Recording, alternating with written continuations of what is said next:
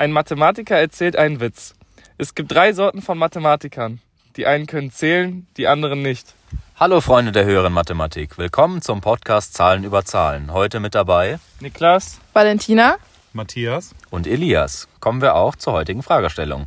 Welcher Zusammenhang besteht zwischen Quadratzahlen und Treppenzahlen? Stopp, stopp, stopp, Eli. Was sind denn überhaupt Quadratzahlen? Das ist doch ganz einfach. Ich kann es dir erklären.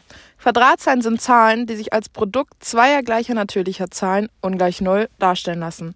Für Kinder erklärt, eine Zahl mit sich selbst mal nehmen. War das verständlich? Ja, total. Aber jetzt musst du mir erst nochmal erklären, was Treppenzahlen sind. Das habe ich nämlich gar nicht verstanden. Kein Problem. Treppenzahlen sind Zahlen, die als Summe mindestens zweier Zahlen ausgedrückt werden können. Machen wir das am Beispiel für Kinder.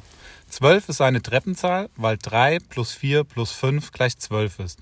4 ist zum Beispiel keine Treppenzahl, weil 1 plus 3 oder 2 plus 3 oder 1 plus 2 plus 3 nicht 4 ist. Jetzt haben wir schon mal die beiden Begriffe aus der Fragestellung geklärt. Aber wo liegt nun der Zusammenhang? da bist du bei mir genau richtig. Zu den figurierten Zahlen zählen unter anderem die Quadratzahlen wie auch die Treppen- und die Dreieckszahlen als Spezialfall der Treppenzahlen, da dort die Summanden immer bei 1 anfangen. Bei den Dreieckszahlen ist die Anzahl der Summanden gleichzeitig die größte Zahl, die summiert wird. Beispiel 1 plus 2 plus 3 sind drei Summanden. Die Summe einer Dreieckszahl plus die nächstgrößere Dreieckszahl ergibt eine Quadratzahl.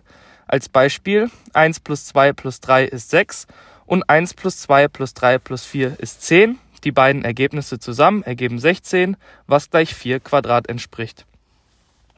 Quadratzahlen können damit aus zwei aufeinanderfolgenden Dreieckszahlen gebildet werden und zudem kann die Quadratzahl ebenfalls als Treppenzahl ikonisch als Treppe, die in zwei Richtungen führt, dargestellt werden, allerdings als Summe von aufeinanderfolgenden ungeraden Zahlen angefangen bei 1. Danke für die hervorragende Erklärung. Somit haben wir eine Antwort. Noch ein abschließender Fun fact. Quadratzahlen gehören wie auch die Treppenzahlen und damit auch die Dreieckszahlen zu den figurierten Zahlen. Vielen Dank fürs Zuhören und bis zum nächsten Mal.